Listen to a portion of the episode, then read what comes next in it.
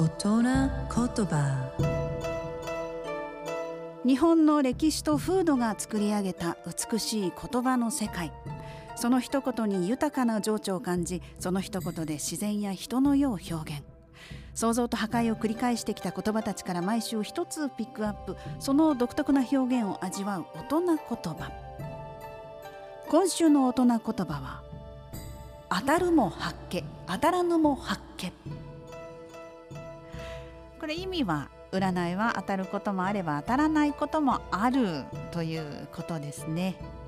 えこの八家は古代中国から伝わる占い駅が由来です。あの韓国の国旗の丸の周りに棒みたいなのが描かれてますよね。あの棒のようなもののことです。